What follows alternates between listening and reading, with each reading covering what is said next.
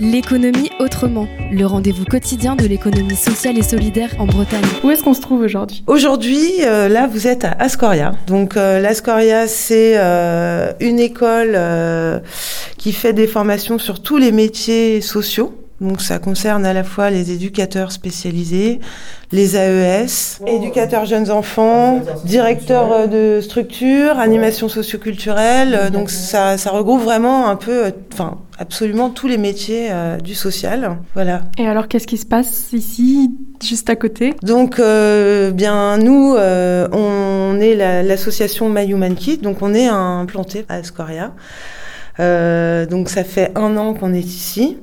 Et donc, on essaye de créer des ponts aussi avec euh, l'école et les étudiants et même les encadrants euh, pour euh, pour développer des projets que eux leur, nous apportent leur expertise et que nous on apporte une nouvelle approche euh, vis-à-vis du, du handicap et des projets. Bonjour, donc moi c'est Delphine, euh, je travaille donc à My Human Kit en tant que femme manager avec mon collègue Johan Véron.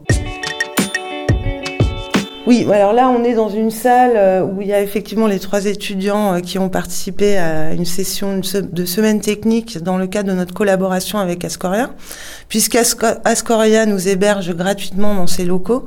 Donc c'est aussi pour nous euh, bah, l'occasion de les remercier et puis euh, de d'établir euh, des liens à travers cette collaboration. Euh, on avait fait une première session donc avec des AES.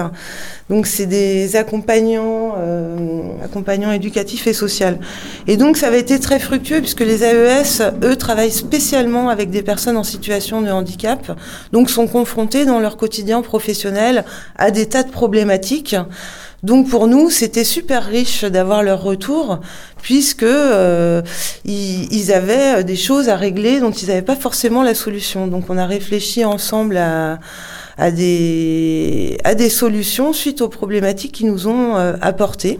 Par exemple, donc il y avait Tony qui travaille dans un IME et euh, il avait un, un jeune qui ne buvait pas assez d'eau. Et du coup, euh, il cherchait un système pour le motiver à boire sa quantité d'eau, donc un litre par jour au minimum, euh, pour qu'il puisse s'hydrater, puisqu'à chaque fois, on est, enfin, ils étaient obligés de lui proposer euh, des verres d'eau à longueur de journée, etc.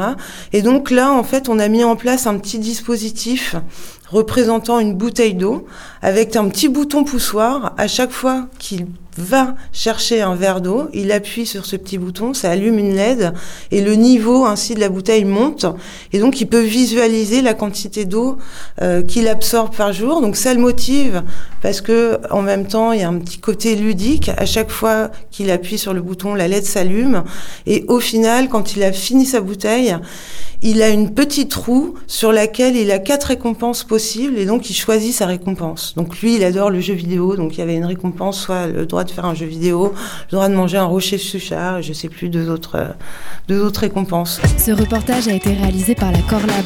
Retrouvez-le en podcast sur corlab.org.